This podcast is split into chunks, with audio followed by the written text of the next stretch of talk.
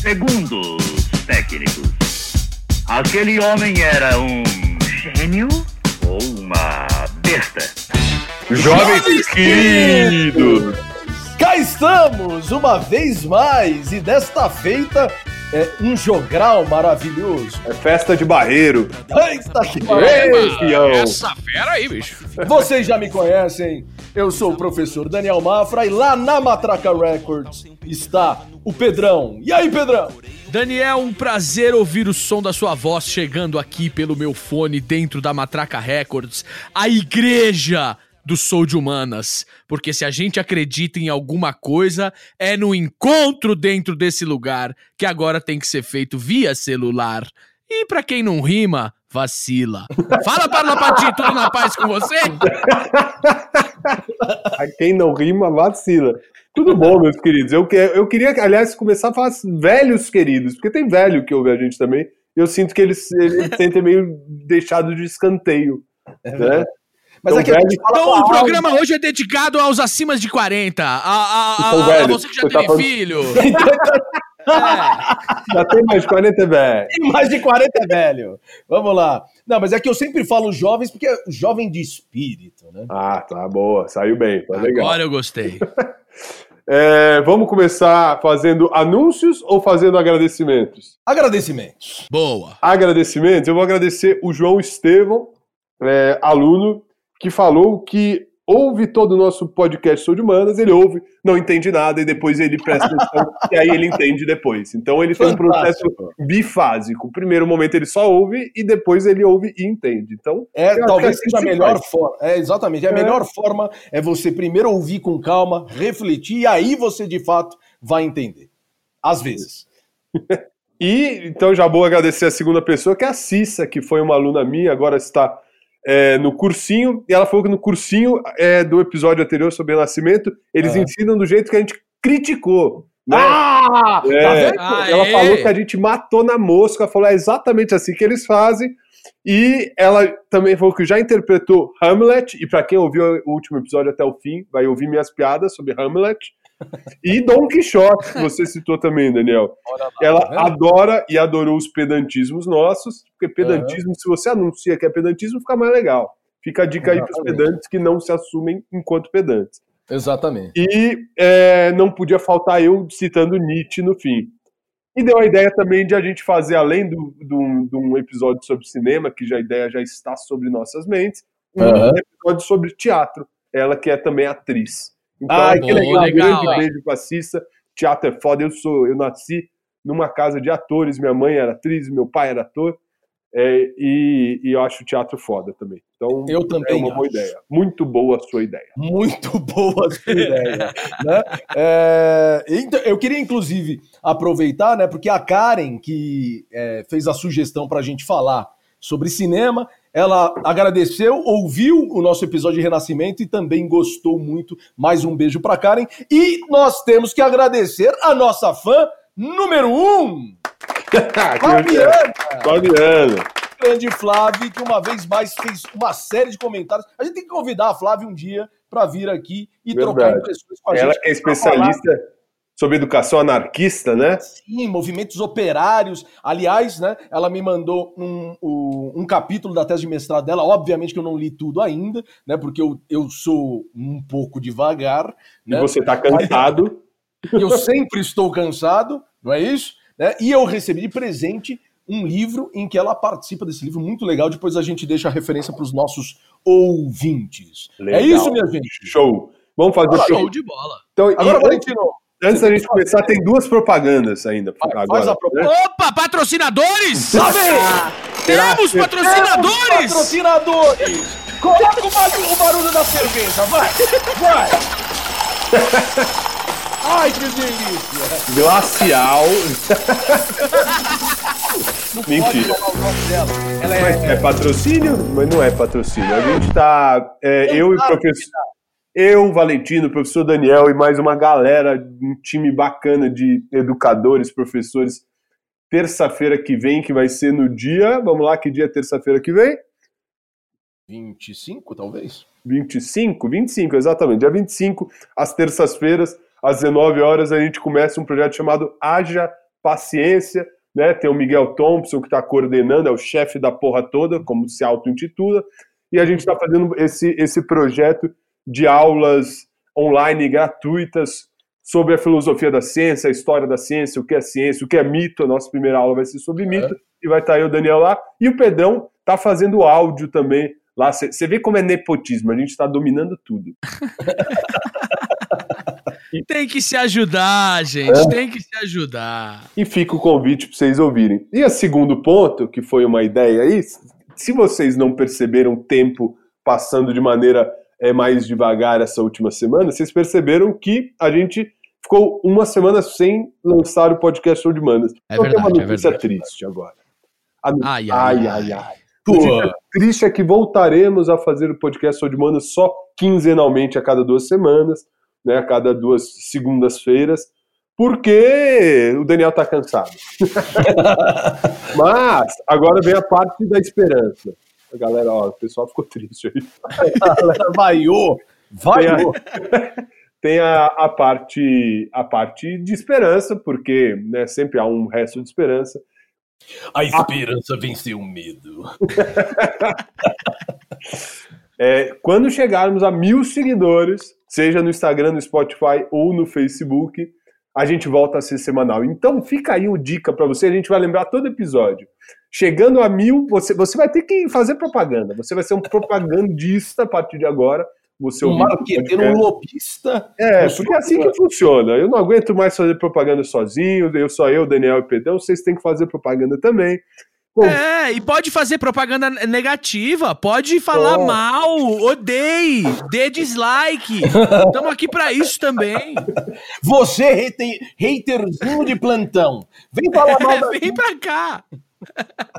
Então é isso. Quando chegarmos a mil episódios, a gente começa a ser semanal de novo. Mil episódios, mil não, pelo amor de Deus. Mil seguidores.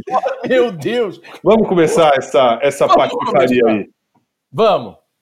Daniel, eu, eu vou começar te fazendo uma pergunta, porque aqui é um cara da filosofia perguntando para um cara da história, e, então e, e, é aí que eu quero faz, falar sobre isso hoje. A história, a história, estamos falando de a história, com um H maiúsculo, uhum.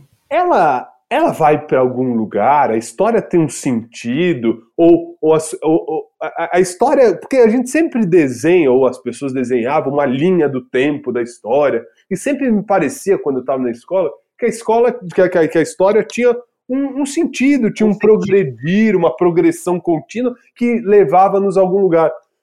A pergunta que eu queria levar a gente a refletir hoje é justamente sobre essa finalidade da história. A história está indo para algum lugar ou estamos andando em círculos? Ótimo. Que pergunta, não? A, a pergunta pergunta não é nem só sobre a história, é sobre o próprio tempo, né? Exatamente, né? Para onde a história nos leva, né? É, é muito legal. Essa pergunta ela é tão bacana que, para variar, ela não tem uma resposta única, né?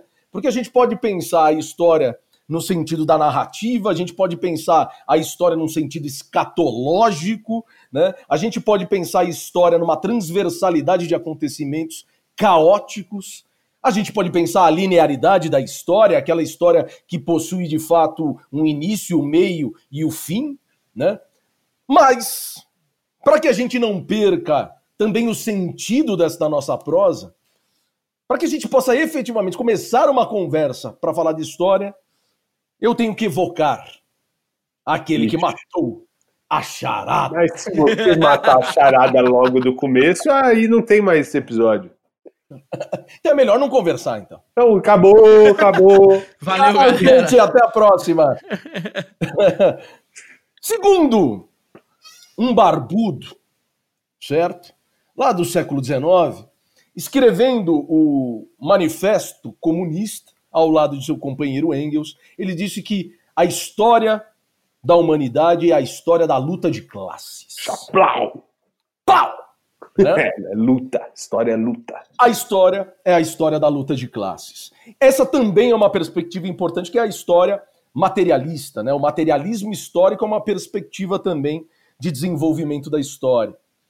E se a gente for parar para pensar, é, essa é uma perspectiva que dialoga lá com a noção do iluminismo. A história enquanto movimento em progresso para que se ultrapasse o atraso, o primitivo. Ela anda, em tese, ela se movimenta através do desenvolvimento científico e tecnológico. E aí? Então, mas aí você já trouxe essa que existe uma noção de história para o Marx uhum. que é fruto de uma noção de história iluminista, Perfeito. mas se é fruto de uma noção de história tal qual um período lá que eles falaram que era, não foi sempre assim que se viu a história. Né? Não foi sempre assim que se viu o próprio tempo.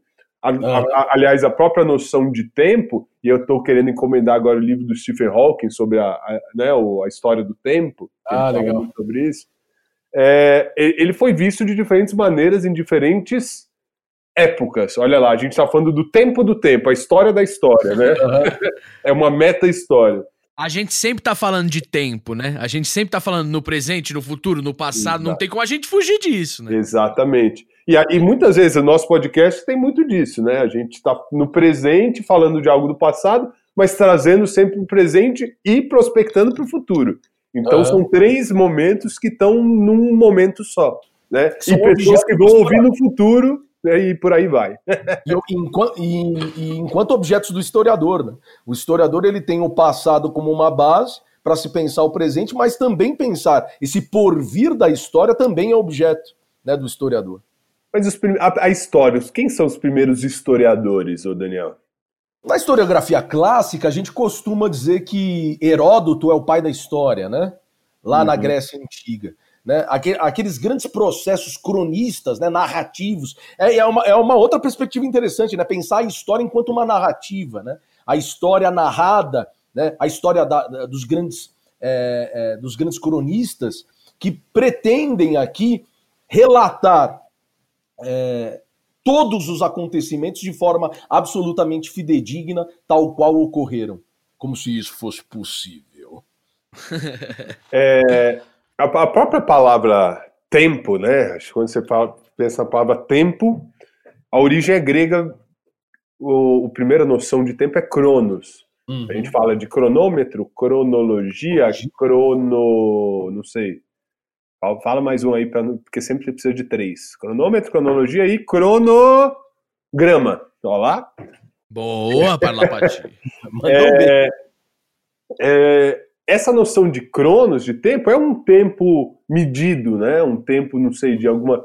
É, é, o, é o tempo do relógio, o tempo do calendário. Então a gente tem essa noção de tempo desde os gregos. Legal. E aí a história surge justamente com esses, esse primeiro povo que tem uma noção de tempo sabia que o presente não é a mesma coisa do que o passado, não são Sim. a mesma coisa. Existe uma, uhum. uma noção temporal. Eu até, a, a, gente conversava outro dia, né, Daniel? Quando o, o, ser humano passa a perceber que morre, o ser humano talvez seja um dos animais que mais tem essa sensação de que existe uma finitude da sua uhum. vida, o tempo já aparece de imediato. Né? Sim. Porque você sabe que sua vida não é infinita, não é eterna, assim como a dos astros assim como a das estações, assim como a do dia e da noite. Seu, seu tempo é finito. Então a gente começa, o ser humano é aquele ser que tem noção do tempo, diferente dos outros animais. Eu uhum. duvido muito que os outros animais tenham essa reflexão sobre, ai, quando eu era um filhotinho de urso panda, como era boa a vida, né? É, ou de que, ai, que agora estou envelhecendo, vou morrer logo. Eu acho que não tem essa reflexão entre os animais.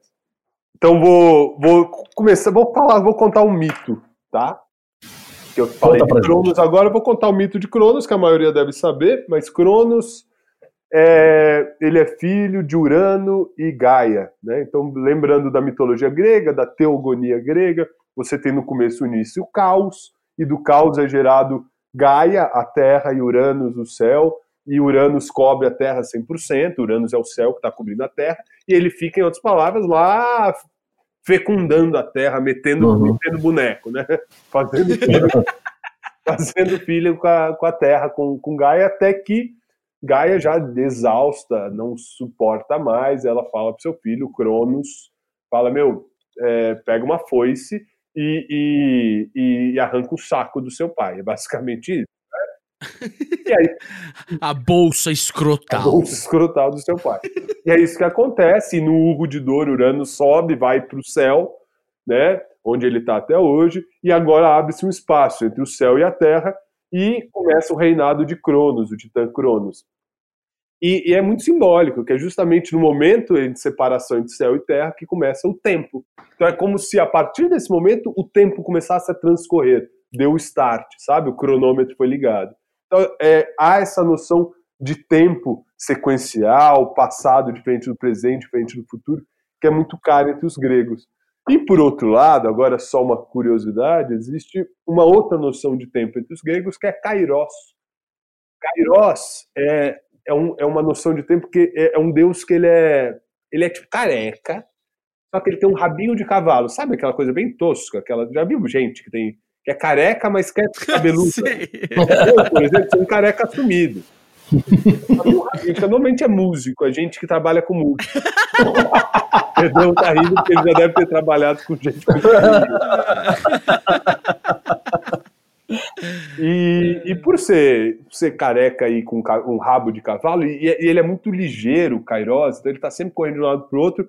E pra você pegar Kairos é muito difícil, porque você não pode, você não consegue pegar ele, é esguio. Só que você consegue pegar ele pelo cabelo, por esse rabinho de cavalo. Só que ele está sempre correndo e você não pode pegar ele pela frente, você não pode pegar ele no momento certo. Você tem um momento exato que você consegue segurar no rabinho de cavalo do Kairos. Então, Kairos é uma outra noção de tempo. A noção de tempo oportuno, de momento exato, de, sabe aquele, aquele timing da tua vida que você precisa é, agir agora ou nunca, agarra essa oportunidade. A ideia de agarrar a oportunidade é super Kairos. Então, só para a gente já delimitar, existem essas duas noções de tempo. Uh, quando você foi falando, eu, eu queria te perguntar, porque em, em, determinado momento, em algum dos nossos episódios, eu acho que foi no nosso episódio sobre Hobbes, é, em algum momento a gente falou né, que, segundo Hobbes, lá, a, a composição dos estados né, é, foi muito importante, inclusive, para o cômputo do tempo. Lembra disso? Né? Em algum momento a gente vai falar que o, sem o Estado, sem verdade, o Estado verdade. não existe... Citação, foi o pedantismo do Hobbes. Né? Episódio é. de Natal, verdade. Ah, foi o episódio de Natal. Não né? havia sem, né, sem, sem o Estado, é. sem, sem o Estado nem não havia cômputo do tempo. Muito bem é. lembrado. Então é bem interessante a gente mencionar isso, porque eu queria é, ir para um tempo um tanto mais remoto, né? Quando a gente pensa a Grécia, antes dos gregos, nós já tínhamos o cômputo do tempo lá nos Sumérios, né? Os sumérios são os, pelo, pelo, pelo que a gente conhece na, na, nas historiografias, né? São os sumérios os primeiros a estabelecerem um calendário. Legal. Que evidentemente estava ligado à observação dos astros, né? E que estava ligado à sazonalidade da, da, da das estações, né? Uhum. É, então, nesse processo em que os sumérios se estabeleceram enquanto civilização, eles passaram a, enquanto sociedade, se reproduzirem, porque eles também tinham uma noção de tempo. Né? Então, é, eu acho muito bacana a gente começar a perceber como o tempo, o tic-tac que, que usualmente nos chicoteia, né? É, ele começa com uma composição, olha aí o tic-tac que nos, que nos chicoteia. né? Tic-tic-tac do meu coração. Né? Ele começa ali com os sumérios e aparentemente da mesma forma que ele é muito importante para a gente organizar a vida, ao mesmo tempo, ele é importante para que nós nos limitemos ao tic-tac do relógio, para que estejamos submetidos a ele. Tá, mas antes de você, já estou sentindo uma, uma crítica sua ao tic-tac, né, ao tempo. Então vamos lá, você está falando dos sumérios, a gente está falando dos gregos lá na antiguidade, uhum. e eles, eles desenvolvem essas formas de medir o tempo. Então você tem os primeiros relógios de sol, você uhum. tem primeiros, os primeiros calendários, e aí eles têm uma finalidade, eles têm uma utilidade, serve para alguma coisa aquela merda, né? Sim. né? Uhum. Serve para quê? Para você plantar, ou tô errado? Perfeito. Basicamente você, os relógios, mais do que os calendários, eles denotam uma coisa muito importante que é a circularidade, a repetição uhum. do tempo. Sim. Então, depois do dia vem a noite, depois da noite vem o dia, depois do dia vem a noite, depois da noite vem o dia. É uma repetição infinita. É, depois do verão vai vir o quê? Vai vir o outono. Outono, inverno, primavera, verão. Outono, inverno, primavera, verão. Isso vai se repetir para o infinito para frente. Isso sempre foi assim. Então, a primeira noção de tempo, a primeira noção de história, a primeira concepção temporal que o ser humano tem, que é lá na antiguidade, ela é uma noção, e é aqui que, eu, que, que a gente quer é, pontuar é uma noção circular de tempo. É um tempo que é, é o tempo das revoluções dos astros, porque eles né, voltam sempre no mesmo lugar, na mesma época do ano.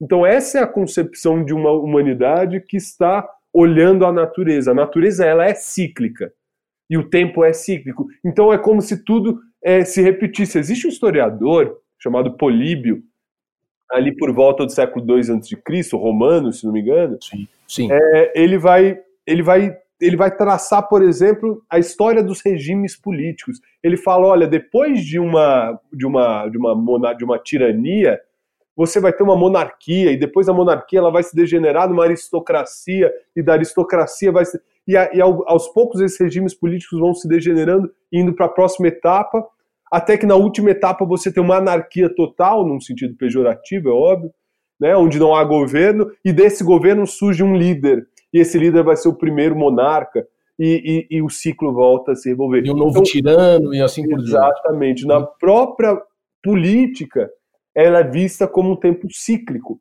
Isso é genial, isso, isso é algo que a nossa sociedade, você já começou falando dos iluministas, a nossa sociedade perdeu completamente essa visão cíclica.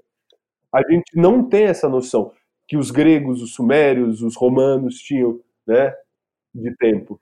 É, eu acho que, sobretudo, é a partir dos iluministas que há a ideia de ultrapassar esse tempo. Né?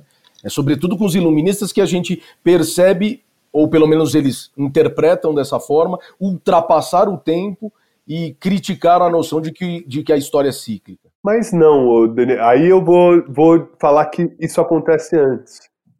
Aonde você acha que isso acontece? Acontece com o judaico-cristianismo. Acontece com a ideia. Ah, legal. Né? Gostei disso.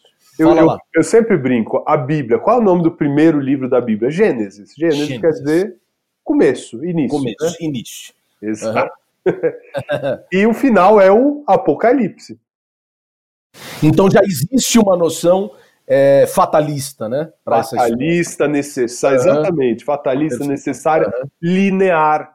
E aí uhum. tem esse, esse, esse texto que eu, que eu te emprestei é em outros tempos, que era de um uhum. professor chamado Newton Binotto, que é o círculo e a linha.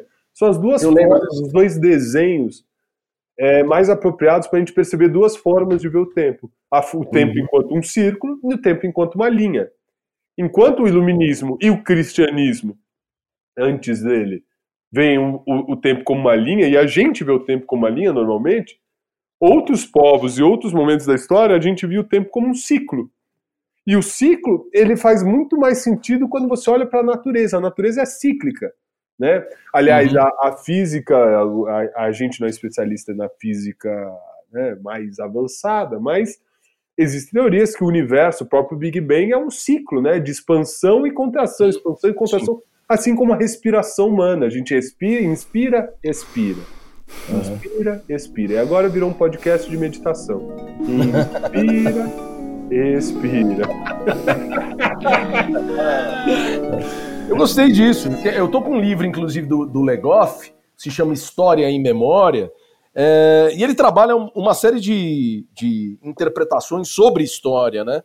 É, e ele tem também um capítulo aqui sobre é, a ambiguidade do antigo, a antiguidade greco-romana, e ele vai falar também dessa concepção judaico-cristã da história. Legal. Muito legal, Valê. Gostei bastante dessa explanação. Porque a história é, judaico-cristã é muito mais cristã ainda, porque o que, que o cristianismo traz? O, o, judaísmo já traz, né? Você tem o povo de Israel, você tem o começo, você tem Adão e Eva e, e tudo aquilo, e você tem a busca do povo escolhido da, da redenção, da salvação, da terra prometida e por aí vai. Então você já tem uma linearidade.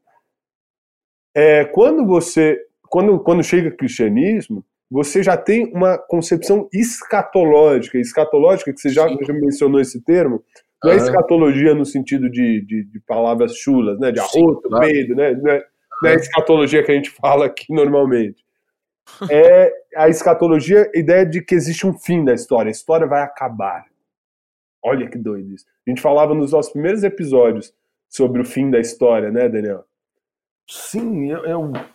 A, gente fala, é, a gente falava sobre isso. Então, a escatologia cristã é a ideia de que quando Cristo voltar, então você tem um começo, você tem um meio, que é o Novo Testamento, que você tem um fim que é a volta e a, e a volta de Cristo e o reino de Deus na Terra.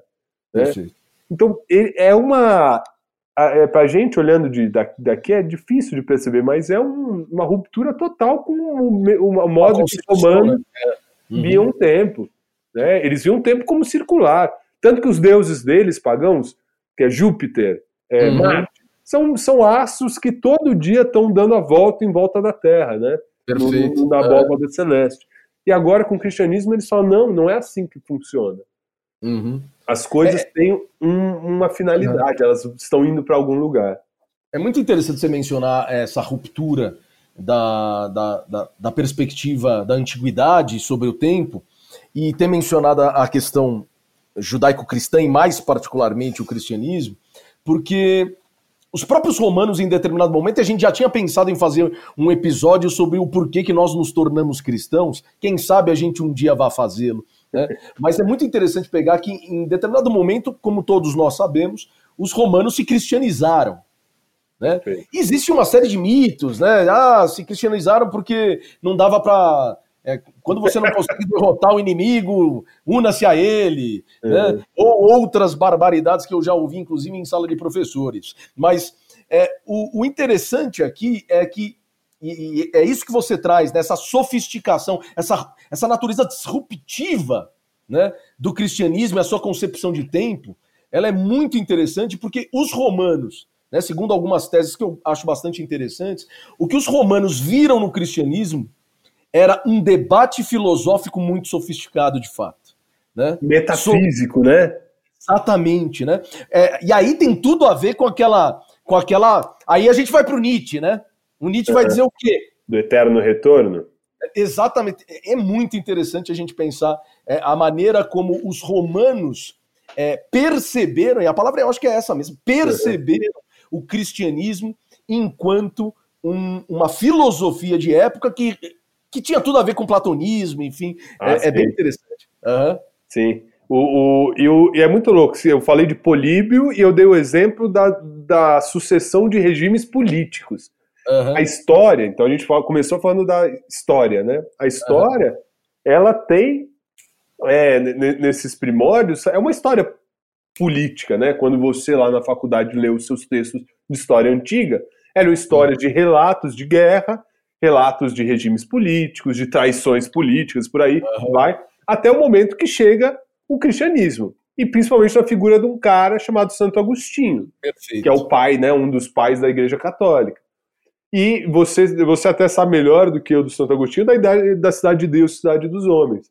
Né? Você uhum. tem dois modelos de, de, de, não sei se é de, de civilização ou de, de viver a vida, não sei, de regime político, mas a cidade dos deuses, do, de Deus, ou a cidade mais próxima de Deus, é metafísica, ela está longe, não se importa com as coisas terrenas. Esquece Perfeito. a terra. É Platão, como você disse. Esquece os regimes políticos, esquece Júlio César, esquece toda essa palhaçada. O que a gente uhum. interessa é a história do espírito humano. Olha lá. É, que legal. É, em algum momento, eu acho que vale a pena, inclusive, a gente falar da concepção de história que está presente nessa, nessa perspectiva do, do Agostinho, né? É muito interessante a gente ver isso. Eu vou achar um texto aqui para a gente fazer um nosso momento pedantismo. Momento pedantismo. Eu vou trazer aqui uma, uma referência de um filósofo chamado Olinto Pegoraro, né? É, em que ele vai refletir aqui sobre a perspectiva do Agostinho sobre tempo, já que você falou um pouquinho dessa desse filósofo teólogo, né? Vamos lá. Um momento pedantismo, então, é isso?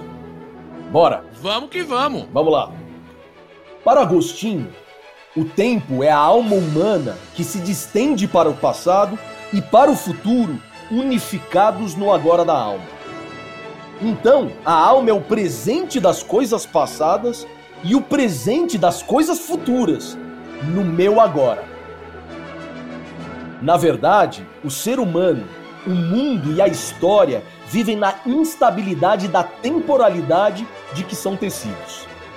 Nosso saber é sempre mutável e se por desgraça se estabilizasse, estaria morto. Nós, bem como todos os seres temporais, rumamos para um tempo que chamamos teleológico, do qual nada sabemos de certo, nem cientistas, nem filósofos, nem teólogos. Olha só. Caramba, eu já, já pirei num, em várias coisas. É o que a gente falou de Platão um pouco, né? Esse tempo cotidiano material, ele é um tempo incerto do saber, do conhecimento, da tecnologia, é um tempo é regido por acasos, regido por, por corrupções e criações aleatórias, né? É o tempo do Heráclito, não sei se a gente já falou de Heráclito, aquele filósofo pré-socrático para, para quem o, o, o, rio nunca é o mesmo duas vezes, né? Uhum. Então é o tempo da instabilidade, mas já a alma... Nem o próprio indivíduo, né? Nem o próprio indivíduo é, é o mesmo. mesmo. Exato. Mas para a alma, né? Na, na, alma, segundo Agostinho, que vem dessa tradição do Platão, a alma não, ela está num tempo mais linear, um tempo mais uhum. estável, ele tem essa... É, é, é, esse tempo metafísico que o cristianismo uhum. traz, né?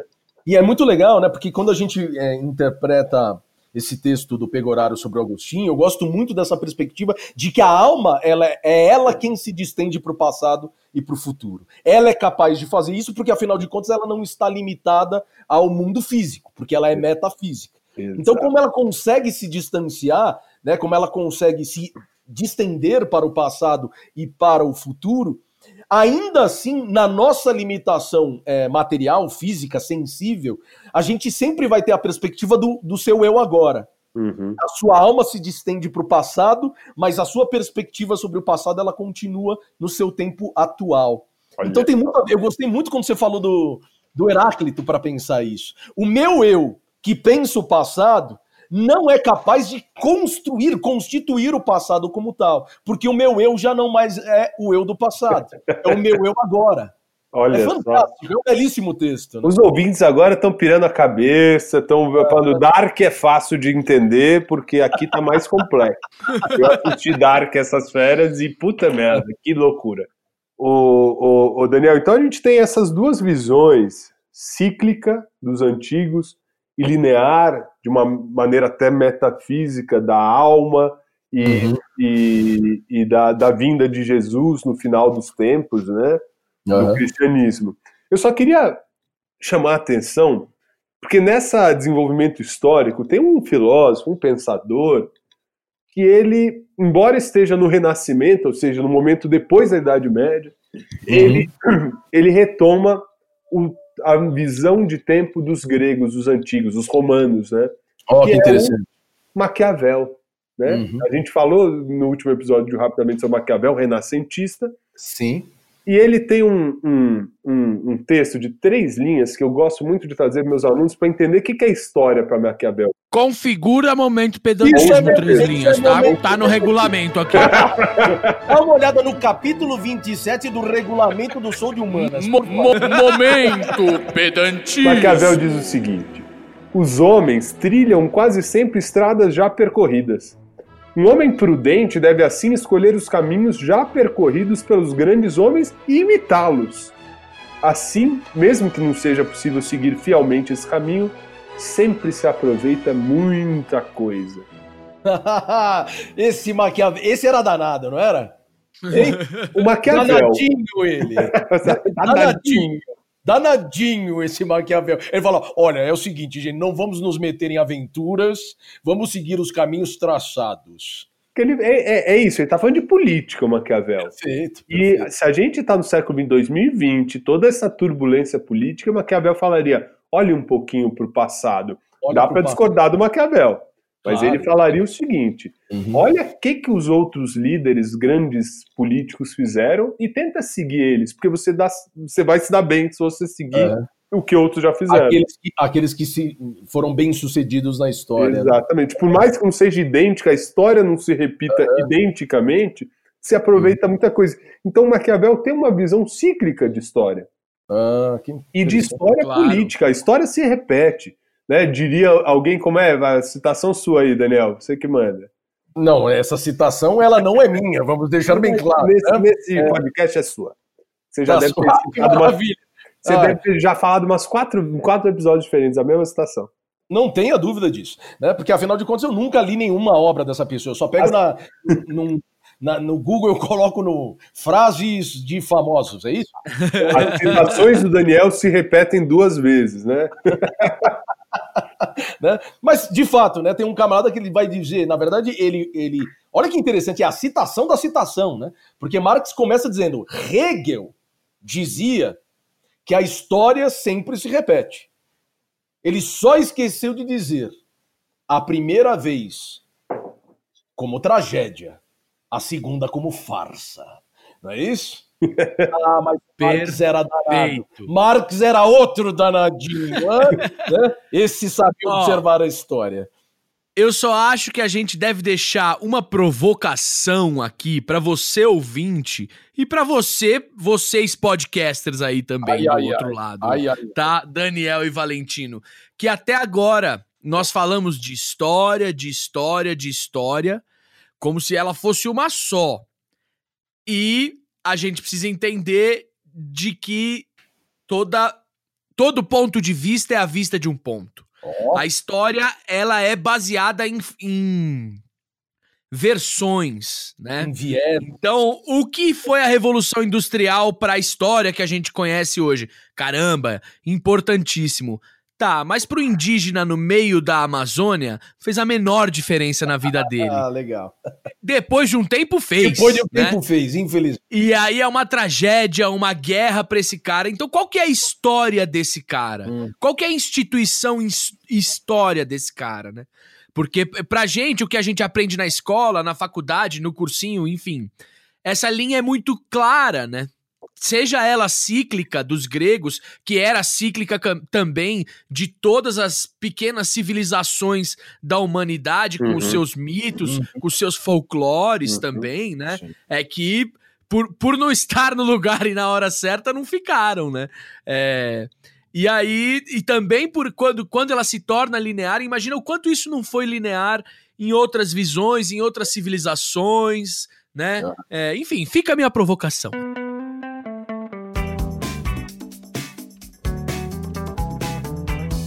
Pois bem, o, Pe o Pedrão deixou uma bomba agora pra gente, né? E vamos tentar. Olha que legal que a gente vai tentar fazer. A gente vai seguir quase que uma cronologia, uma linha do tempo para construir aqui né, é, é a, a, resposta para o Pedrão. Né? Protestantismo. Acho que o protestantismo é uma ruptura muito importante quando a gente pensa a noção de tempo. Embora cristã, essa noção de tempo, ela traz para o mundo, não metafísico, para o mundo sensível, para o mundo dos homens, desculpa aqui o machismo da palavra, para o mundo da humanidade, né? É, ela começa a trabalhar a noção de que esse tempo eterno, certo? Este fim da vida que nos levará à vida eterna, de um tempo onde o tempo não é necessário, né? É, ela se torna muito significativa, essa noção de tempo na Terra, porque você tem que salvar a sua alma aqui, e para salvar a sua alma aqui, você tem que trabalhar para louvar que, a Deus. Você tem que ser um case de sucesso. Você tem que. Adorei. Né? Olha só que bela definição. Acho... Hoje ele tá com negócio de coach, cara. Ele quer ser coach. Contratem, Valentino. Valentino. Ele tá fazendo. Vamos mandar o WhatsApp dele, que daí ele vai ser um sucesso. Ele vai ser um... ele, quando ele for contar o case de sucesso, ele vai começar falando assim: 963. 230. Aí ele vai falar, case de sucesso. Passando meu telefone. Ai, ai. Então, como disse o Valer aqui, né, você tem que ter uma vida de case de sucesso, porque é assim que Deus quer. Né? Que você trabalhando, louvando ao Senhor através do trabalho, e olha que interessante, não desperdiçando o seu tempo. Exatamente. Porque tempo é o quê?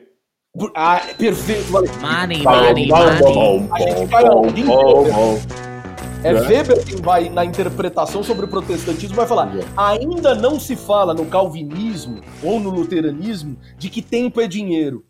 Mas a transformação dessa noção de que o tempo desperdiçado é um tempo para não glorificar a Deus, portanto, olha que louco. E aí a gente cai talvez na noção de que seria Deus, não o Deus aqui, que, que, sem querer ofender a fé de ninguém. Será que Deus, na verdade, é o dinheiro nessa concepção? O Deus dinheiro? Porque você pensa no, capítulo, no, no, no, no catolicismo, na Idade Média, o que, que, era a sua vida terrena? Era uma grande sala de espera de consultório, né? Você Perfeito. ficava lá esperando e contemplando a Deus até um dia que você morria e, e, e se Deus quiser, literalmente, você vai é. ser feliz. E se Agora, você cometesse algum, algum pecado, você tinha que ir até a igreja, né? Confessar os seus pecados e, e, sobretudo, né? Você, em determinado momento, podia, inclusive, comprar o seu perdão. Perfeito. Essa é a primeira grande crítica protestante, né? Mas você estava num tempo que não fazia sentido, então você passava a sua vida ali na Terra, porque você tem um sistema econômico pautado ainda na Terra, e que você não. Você, essa ideia de produtividade, Sim, de cases é. de sucesso, essa ideia de coaching, de produtividade, case de sucesso e, e startups, essa porra toda, não existia. No, na Idade Média ainda não existe. Com o protestantismo começa a surgir essa ideia, porque o tempo tem que ser utilizado de alguma maneira. Pensando, na Idade Média, é interessante você falar isso, né, né Valer? É, na Idade Média parece que é um tempo em suspenso. É. É um tempo em suspensão. Espera, né? é uma espera. espera. Perfeito, né? É, é, o tempo em que eu aguardo, né? É, eu suspendo a minha ação, porque na verdade eu só tenho que glorificar a Deus. Mas no protestantismo, glorificar a Deus é trabalhar. Exatamente. É não desperdiçar tempo. Negar o ócio. Negar o ócio que estava lá num episódio que eu já não lembro mais qual que era. O famoso é. negócio. E depois que o Valentino falou que a gente tem mil episódios, gente, eu não, já não lembro mais de nada. E aí a modernidade, o que a gente chama de modernidade, vem dessa concepção de tempo do protestantismo e é, vai se aprimorar com, com esse desenvolvimento desse sistema econômico chamado capitalismo. Porque no uhum. capitalismo, o tempo é um dos fatores associados à produção. Então você não. A, a, a ideia de produção antiga era simplesmente pautada pelas safras e colheitas. Né, não pelo safra, igual agora. Ah! não, gente Essa fera. Vai ter que colocar um pin aí, porque se esses caras nos processarem, nós estamos perdidos. É, Mas é... olha que legal, por quê? Porque no catolicismo, o, o, os juros é pecado. A usura é pecado. E o que, que é juros? Juros é ganhar dinheiro sem o trabalho, com o tempo. O tempo Perfeito. é gerador de dinheiro. E o capitalismo contemporâneo do século XXI, capitalismo financeiro, o que, que é mais do que você ter um dinheiro e você dinheiro mais tempo igual a mais dinheiro. Sim. Dinheiro mais tempo igual a mais dinheiro. Então, dinheiro entrou no fator da produção, coisa que na Idade Média e na Antiguidade não existiam. Para você hum. ouvinte que nunca leu Weber e nunca leu Marx, o Valentino acabou de fazer uma boa síntese dos dois. né? Mas então, a gente ainda não respondeu o Pedrão, né, Valer? Ainda não tá respondendo. Pois é, vocês continuam é... nesse barco aí, gente. Estão enrolando, estão enrolando. enrolando. O que acontece, Pedrão, é que é, ao longo desse, do, desse desenvolvimento do capitalismo pós-Idade Média, século XVII, XVIII, você tem você começa a ter uma transição dessa noção de, de progresso da história pautada na vinda de Jesus Cristo e passa a ter uma outra noção de progresso da história. Opa, eu comecei a gostar. Porque essa noção de progresso, quando a gente fala de iluminismo, todo mundo na escola vai né, dar cursinho, e a Helena que, que tá no cursinho aí, a, a Cissa, né, que tá no cursinho, vão lembrar é, vão falar de razão, vão falar de luz, vão falar de anticlericalismo, mas a ideia Perfeito. central do iluminismo é a ideia de progresso, a ideia de que a humanidade está indo para um caminho bacana. Que a história caminha para frente. Exato. A, a, ideia de que a história já caminhar para frente já vem do, de Jesus, do cristianismo. Sim. Mas agora a história material vai para frente. A... Tem embasamento científico, científico tem pesquisa, razão, tem tecnologia. Então, o iluminismo é um ponto central para a gente entender essa noção de que agora vai. Né? É, é igual o Brasil, agora vai. Gostei. É, agora vai. Agora vai, porque, porque agora a gente não está mais preso às amarras da ignorância, é, do, do, da, da, Idade Média, do, da, de todas as superstições e tudo mais. O único, e só quero fazer um parênteses, o único filósofo iluminista que é contra isso que arranja briga com seus amigos é o Rousseau, né? O uhum. Rousseau ele vai ganhar fama respondendo uma pergunta da Academia de Dijon falando o progresso da ciência e das artes contribui para o desenvolvimento da humanidade? Ele fala não.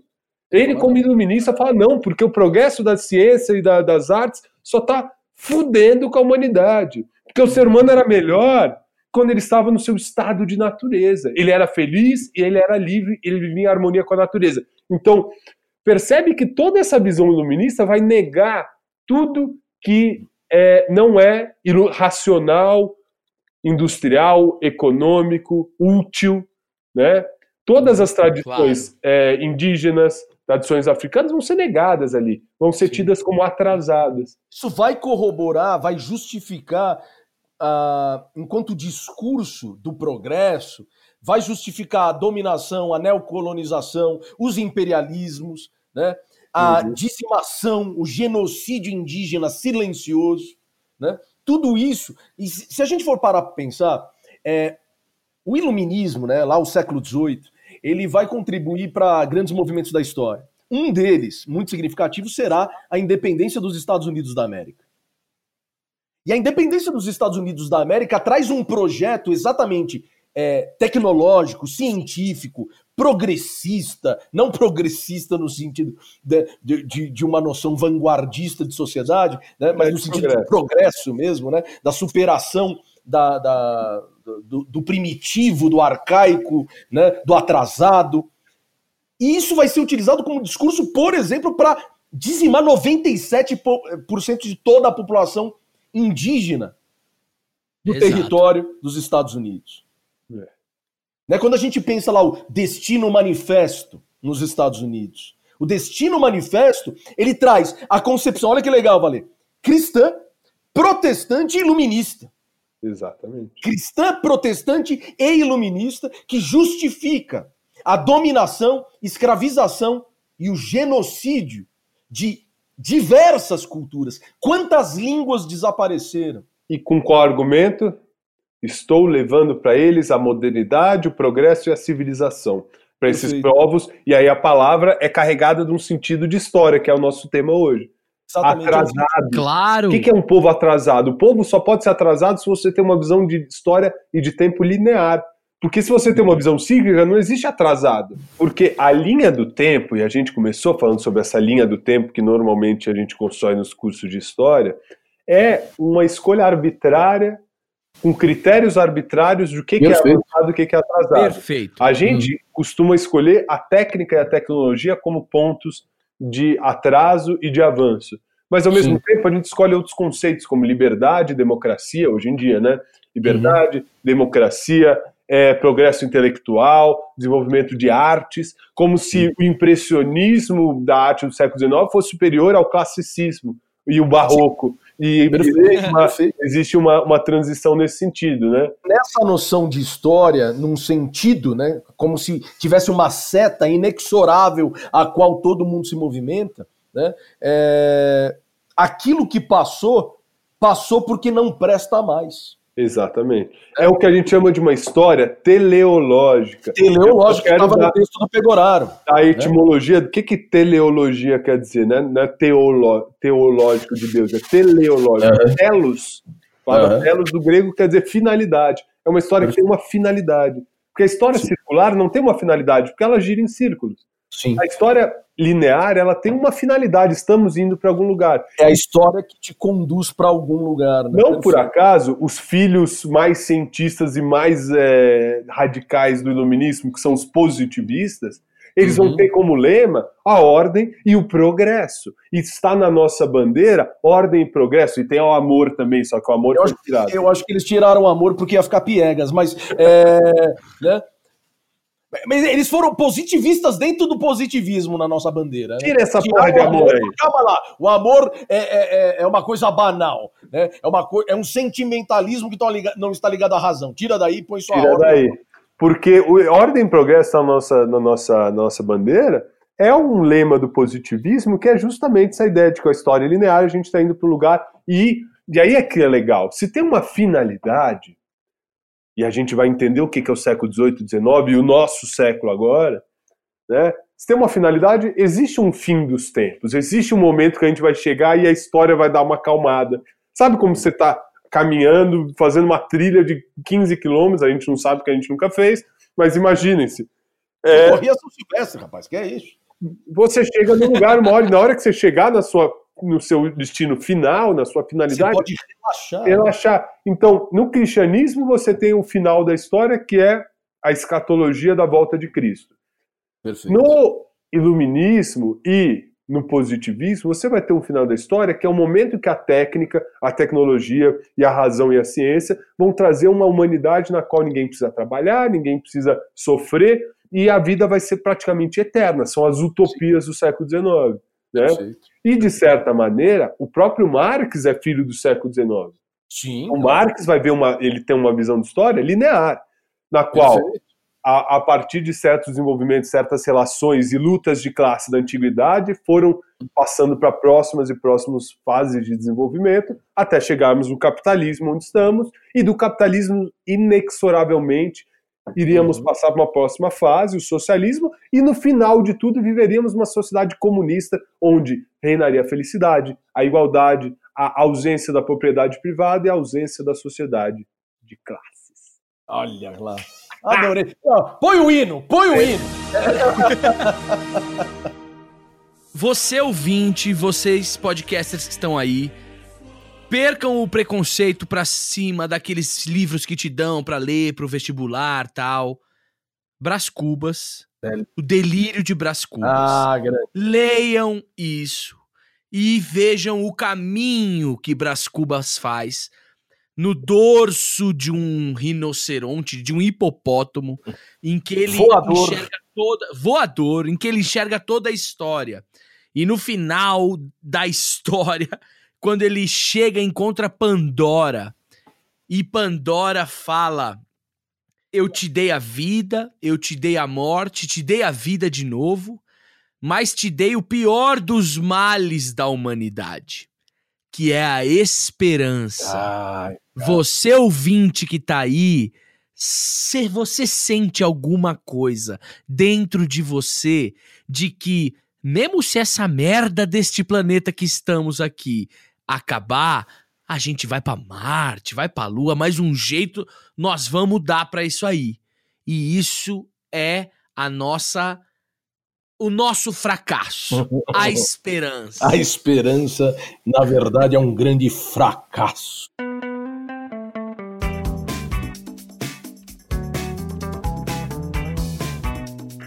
Eu queria, para a gente ir para os finalmente, tentar fazer uma crítica dessa noção extremamente historicizada de, de mundo, de civilização, de tempo. Eu acho que na esteira do que o Pedrão falou, tem o filósofo Nietzsche, que pelo visto eu, eu, eu cito bastante, segundo a, a Cissa, né? Mas eu, o Nietzsche ele é um extremo crítico dessa civilização do século XIX, que a gente falava agora, que vive de excesso de passado e excesso de futuro. Uma civilização que não vive do presente, que não sente o presente, que, em suma, não vive.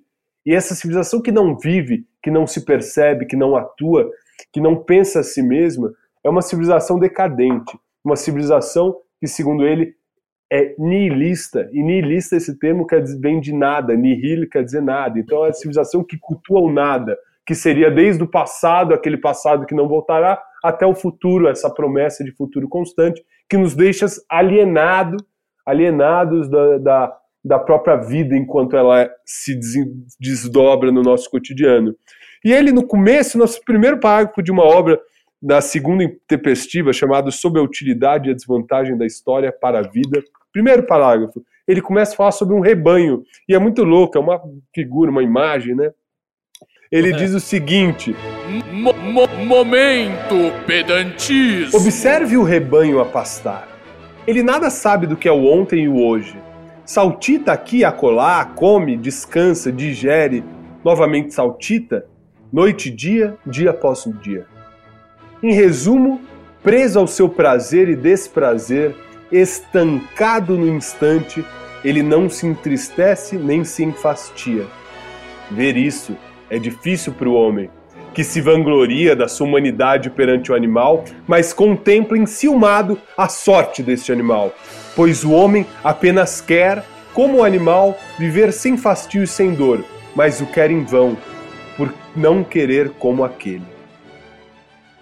O homem, segundo Nietzsche, tem excesso de memória. Ele precisa aprender a esquecer. Olha só. e é, é, certas literaturas e certas filosofias sangram, não é isso? Nietzsche sangra. Nietzsche sangra. É, eu acho que a, a minha última contribuição para a gente fechar a nossa prosa de hoje é, vai ser com o titio Eric Hobsbawm sobre história. É um conjunto né, de ensaios dele pensando a história. E olha que interessante, enquanto você citava o Nietzsche, né, eu lembrei de um trechinho aqui do, do sobre história do, do Hobsbawm, em que ele fala: é muito interessante pensar que, a humanidade pensa a história sempre enquanto passado e sempre enquanto perspectiva para um futuro. E ela esquece de viver o seu presente. Puta, história é construção. E, portanto, você tem que experimentar a história vivendo-a no seu tempo presente. Isso é fantástico, porque isso é um diálogo que o Titio Hobsbawm faz com esse trecho maravilhoso do Nietzsche. Eu também finalizo fazendo, para variar, uma provocação última. Lá nos trens, né, no, no, período da Revolução Industrial, quando a gente olha para o relógio, os relógios eram sempre feitos com os números romanos, não é isso? Uhum. Aí a gente uhum. olha o número 1, o número 2, o número 3, até chegar finalmente e voltar lá para o 12, não é isso? Sim? É. O que acontece Exatamente. é que 4 em número romano, qual que é a expressão? Quais letras? Vi. Né? VI. Não, aí é 4. É quatro. Não, IV, IV, né? IV, né? Seria IV. IV. Mas não sei se vocês já repararam nesses relógios, eles têm quatro, pon quatro pontos. Vocês já viram isso? Eles são quatro Is na sequência. E por que, que isso acontece? Porque durante a Revolução Industrial sempre tinha horário do trem sair. E para que o maquinista não se confundisse, porque ele tinha que olhar muitas vezes pelo espelho, para o relógio, ele poderia confundir seis com quatro. E para que isso não igual pudesse. Igual o Pedrão fez agora. Como eu acabei de ser maquinista. Exatamente, aqui. né? Na verdade, você Ele é o maquinista do show de humanas. Exatamente. É ele que nos conduz aqui, né? E é ele, aliás, que Eu tá fiquei falando... confuso com o meu retrovisor, gente. e era ele que falou assim: termina logo, que tá ruim esse episódio. Né? Então, o que acontece? A gente olhando assim para aqueles quatro ponteiros, a gente percebe como o tempo passou a necessariamente nos castigar. É, é, é, é, esta é a minha história cíclica, meus ouvintes. Eu comecei desta forma e assim termino. O tempo que te chicoteia é o que te determina. Você não tem domínio sobre nada. Jovens queridos, esta aula está finita.